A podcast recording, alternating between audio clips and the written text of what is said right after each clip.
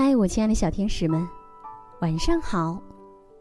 欢迎收听微小宝睡前童话故事，我是橘子姐姐。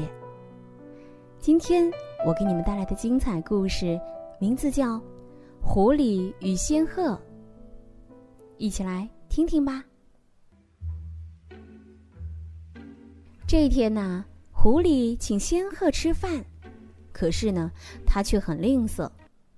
端出一只平底的小盘子，盘子里盛了一点肉汤。他还连声说：“哎，仙鹤大姐，别客气，请吃吧。”仙鹤一看，非常生气，因为他的嘴巴又尖又长，盘子里的肉汤一点儿也没喝到，而狐狸呢？张开他那又阔又大的嘴巴，呼噜呼噜，没几下就把汤给喝光了，还假惺惺的问仙鹤：“啊，嗯，您吃饱了吧？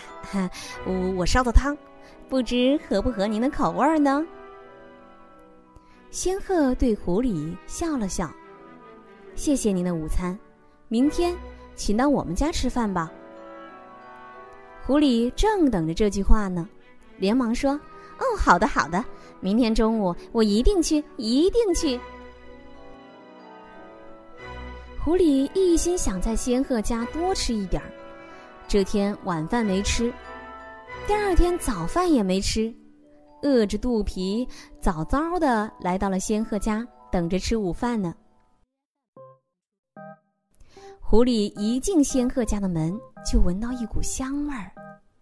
他仔细闻闻，心想：“嗯，准是在烧鲜鱼呢。”心里暗暗高兴。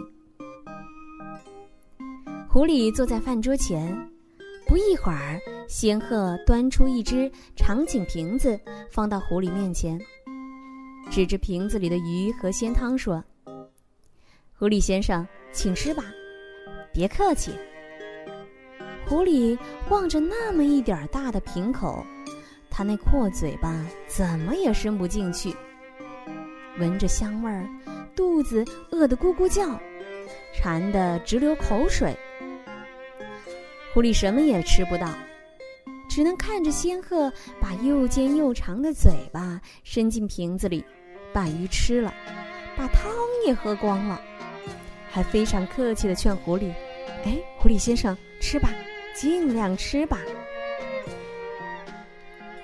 狐狸耷拉着脑袋，饿着肚皮回家了。亲爱的小朋友们，今天的故事就到这里了，一起来听听都有谁点播我们的故事呢？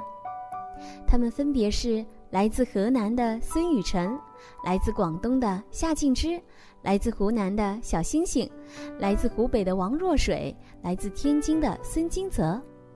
我们明晚再见，晚安。